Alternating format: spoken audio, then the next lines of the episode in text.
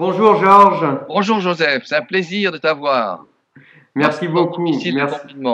Merci beaucoup. Tu as beaucoup travaillé sur la question du corps, du rapport au corps et plus particulièrement sur les transformations et les métamorphoses à l'œuvre dans nos corps. Aujourd'hui, nos corps sont exposés à une menace virale importante, invisible tout en étant manifeste. Cette menace, eh bien, elle affecte très sensiblement nos corps et ce de manière aussi invisible et manifeste. Mais voici ma première question qui est double. D'abord, quels sont les effets, transformation et métamorphose, immédiats et à long terme de cette menace sur nos corps? Et puis en second lieu, comment affecte-t-il la pensée de nos corps, la conscience que nous pouvons prendre de nos corps? Alors, c'est ce qu'il faut quand même dire et qui est important, c'est que c'est pas la première fois. C'est pas la première fois que euh, les individus ont le sentiment d'être cernés par une menace dont ils ne cernent pas la consistance, dont ils ne cernent pas l'origine, menace qui peut s'avérer mortelle. La peste, c'est exactement ça. Et ils essaient, lors euh, des phénomènes de peste qui remontent, euh, qui sont très anciens, Moyen Âge et même avant, ils essaient d'objectiver quand même. Ils objectivent en disant, voilà, il y a un venin dans l'air, euh, ce venin est peut-être lié à des conjonctions entre des nuages, entre des planètes, euh, c'est aussi une menace venant de Dieu, etc. Il y a également euh, d'autres situations tout aussi dramatiques, je pense à la variole, qui est un virus, ou alors là, c'est encore plus incernable, et les conséquences de la variole sont terribles parce que Lorsque les personnes sont atteintes, en général, elles sont quasiment défigurées et elles peuvent mourir par étouffement. Louis XV, en 1774, meurt de la variole. Donc nous sommes confrontés à ça. Le problème, c'est qu'aujourd'hui, nous avions perdu l'habitude de ce type de rencontre. Nous avions le sentiment, malgré, malgré le surgissement du VIH dans les années 80, nous avions le sentiment qu'au fond, ce type d'infection, ce type de communication à grande échelle euh, d'une euh, épidémie incontrôlable, n'était plus de notre propre, euh, euh, n'appartenait plus à notre réalité. Or, nous sommes confrontés à ça. Euh, et cette confrontation, ça entraîne plusieurs choses, à mon avis. Ça entraîne d'abord le fait que nous percevons comme jamais l'extraordinaire fragilité de nos organismes, avec le sentiment que cette fragilité, non seulement elle est incontrôlable, mais en plus elle est inconnue. Autrement dit, le virus d'aujourd'hui a des effets qui se révèlent de plus en plus complexes, de plus en plus multiples. Certes, il y a les poumons, mais il y a aussi certains organes qui sont atteints. On ne sait pas pendant combien de temps l'atteinte peut euh, s'exercer. On voit par exemple que le fait de recourir à des respirateurs peut entraîner des, désastres très graves sur le, euh, sur le diaphragme, avec le fait que le diaphragme ne peut plus fonctionner. Donc il y a à la fois de l'incernable, et il y a de l'inconnu. C'est très important cette affaire d'inconnu. C'est au, fond, on découvre quelque chose qui avait été profondément oublié. J'insiste sur cette question de la fragilité et je pense. Alors donc ça c'est relativement neuf, mais je pense que ce qui est neuf aussi, et c'est lié à une manière nouvelle de percevoir le corps depuis ces dernières décennies. Ce qui est neuf aussi, c'est que nous nous réinterrogeons sur la manière dont nous percevons notre corps. Moi, je pense qu'un un, grand changement, c'est un, un, considérable approfondissement de l'écoute. Depuis le 19e siècle, il y a un grand approfondissement de l'écoute. Et toi qui connais bien la philosophie, on voit bien que la phénoménologie est un exemple parmi d'autres de la façon dont euh, les, philosophes euh, nous aident à nous interroger de manière complètement originale et nouvelle sur ce que notre corps nous dit. Moi, je suis frappé par cela. Je suis frappé aussi par le fait que, pour la première fois, les injonctions qui nous accompagnent portent sur l'écoute soyez conscient de ce que vous avez. Est-ce que vous toussez, vous ne toussez pas? Est-ce que vous avez de la fièvre? Si votre tousse s'accentue, attention, euh, prévenez l'hôpital. Ça, c'était inconnu dans les épidémies précédentes. Les épidémies précédentes, je pense à, par exemple à la fièvre, euh, je pense à la tuberculose. Les épidémies précédentes, c'était oui, lavez vos mains, euh, prenez, prenez soin de votre milieu, lavez le milieu, évitez la poussière, ne crachez pas par terre. C'était l'injonction du faire. Or, nous avons aujourd'hui encore des injonctions du faire, lavez-vous les mains, mais nous avons des injonctions sur l'écoute. Et ça, je trouve que c'est extrêmement neuf et c'est extrêmement intéressant. Et je continue, parce que ça peut aboutir aussi au fait que dans la situation de confinement, c'est dans une certaine mesure l'écoute qui va être privilégiée. Écoutez-vous, percevez-vous, rentrez dans des procédures de métisation. Là aussi, c'était une dynamique qui existait dans les époques précédentes, dans les dernières décennies. Mais cette dynamique, je m'en rends compte, s'accentue. Autrement dit, pour vous évader, tu vois, à la fois d'un côté, il y a pour vous protéger, écoutez-vous, et pour vous évader, il y a écoutez-vous. Donc ça, je trouve que c'est un immense, je dirais, une immense métamorphose du rapport au corps que nous entretenons euh, depuis quelques décennies et qui s'est considérablement accentué avec cette euh, épidémie qui a, au fond, qui approfondit comme jamais le sentiment de la fragilité. C'est très intéressant cette idée de l'écoute que tu relèves, hein. Écoute de son propre corps, mais aussi écoute des autres corps. On va, on, va, on va y venir euh, sur, sur, sur la question du confinement, car évidemment, un effet de cette épidémie, nous vivons actuellement un confinement imposé à la fois où à la fois le rapport à l'espace ainsi que le rapport au temps est sensiblement altéré. En effet, nous sommes astreints à un espace réduit, le lieu de résidence, et sommes relativement limités dans les possibilités d'en sortir, mais aussi espace et temporalité relativement clos et restreints à l'intimité de la famille ou des proches. Comment nos corps se voient-ils affectés par le confinement spatial et temporel, et cette expérience à laquelle sont confrontés nos corps entraînera-t-elle des effets durables dans nos habitudes corporelles? Alors, Joseph, dans ce que tu dis, il y a quasiment aussi une réponse, parce que je suis totalement d'accord avec toi sur le fait que cette épidémie transforme finalement des grandes catégories anthropologiques, qui sont celles de l'espace et qui sont celles du temps.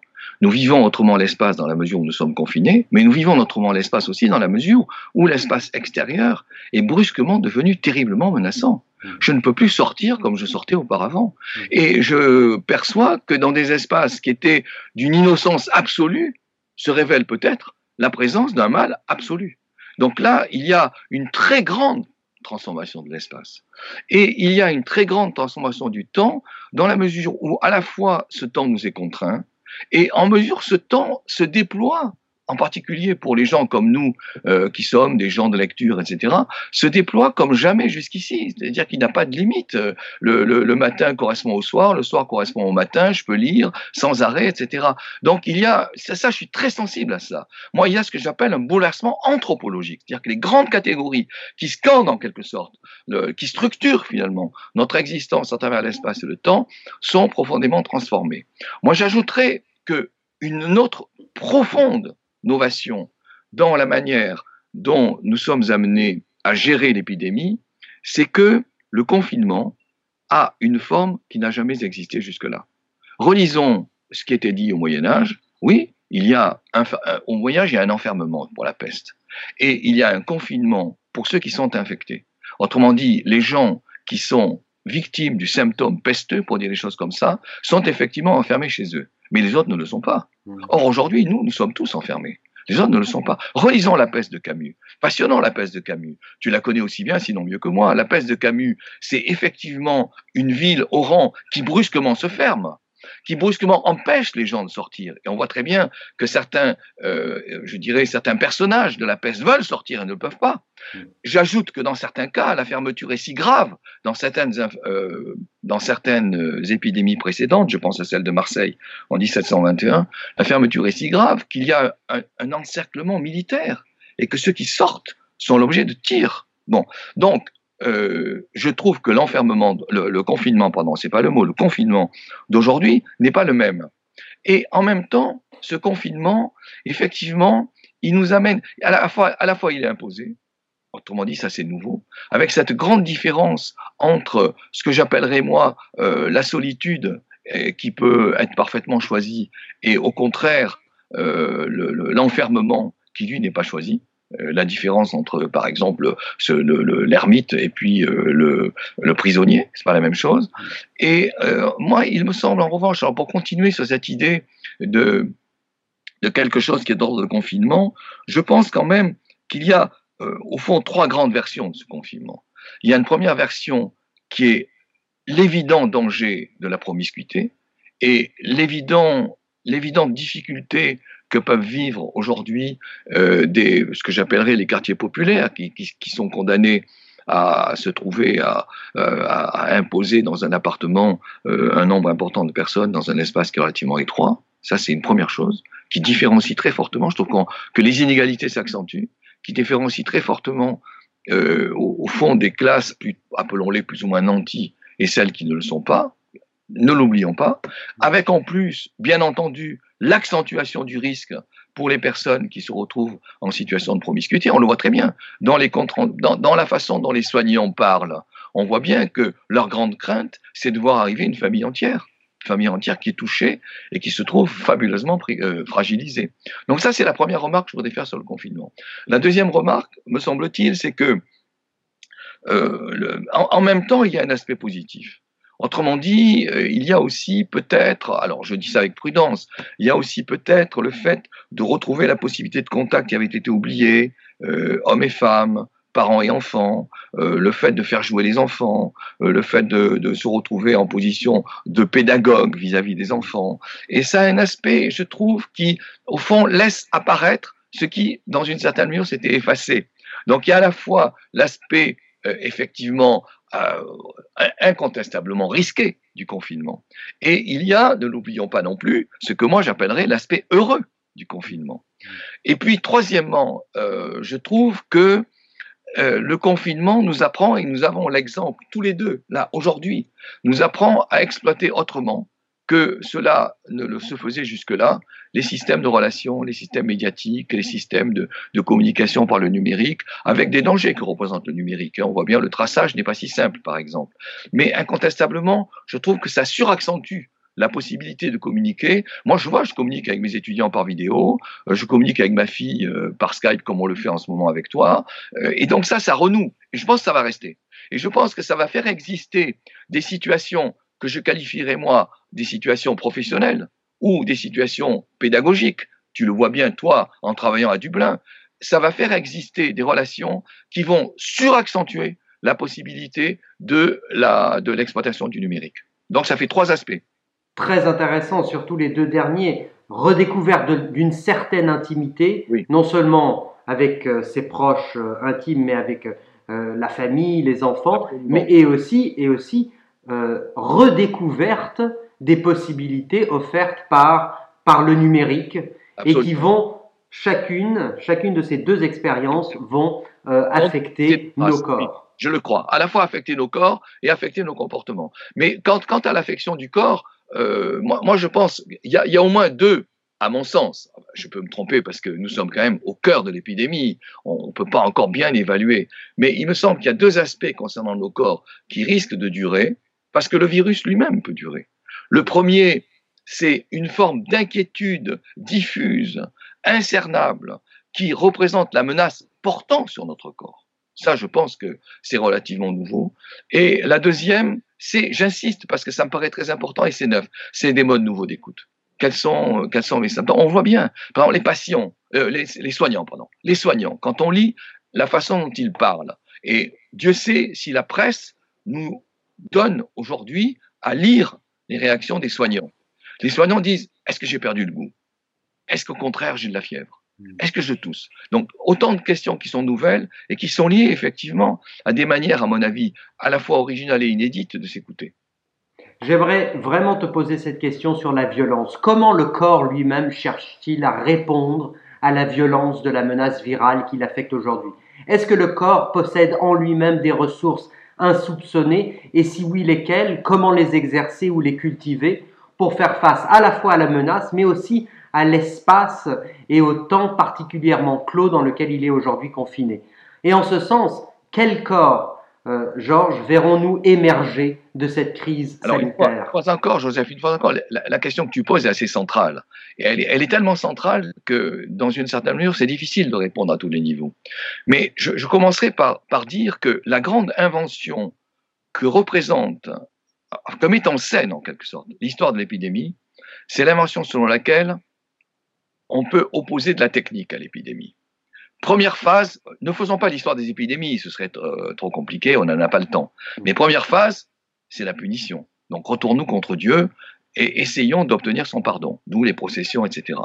Deuxième phase, protégeons-nous, c'est-à-dire euh, finalement euh, d'où ça vient. Et à ce moment-là, isolons, installons des barrières, etc. Donc ça, c'est la phase technique. Troisième phase, interrogeons-nous sur ce qui peut déclencher. Est-ce que ce qui peut déclencher, c'est par exemple, dans le cas de la peste, euh, le fait de ne pas tenir compte des marées euh, dans lesquelles euh, des infections peuvent se produire? Est-ce que c'est se méfier de certains animaux? Etc. Tu vois, ça, ça donne trois, trois dimensions où progressivement, on sent que la réaction technique, à mon avis, est importante. Et puis, dans ce que tu poses, il y a une autre question qui est absolument passionnante et qui est celle de la résistance intérieure. Or, ne l'oublions jamais, l'immense invention des Lumières, l'immense invention des Lumières, c'est considérer que nos corps peuvent se protéger. L'immense invention d'inoculation, c'est quoi? C'est si je mets un fragment de bouton varielleux à l'intérieur du corps de quelqu'un qui est sain, à la fois, je lui provoque une maladie, mais cette maladie peut être légère, et en même temps, il peut trouver de la résistance. Donc il y a cette idée selon laquelle nos corps savent apprendre, et nos corps savent dans une certaine mesure réagir.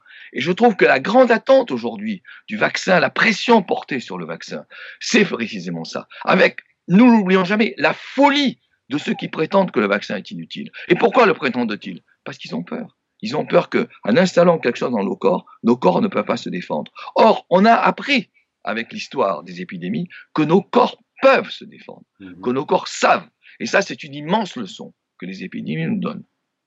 Merci beaucoup, Georges. Dernière question. Quel est ton antivirus philosophique Écoute, mon antivirus philosophique, personnellement, c'est pas vraiment un texte directement de philo, mais c'est un texte qui, à mes yeux, nous apprend mille choses sur le monde et sur la nature.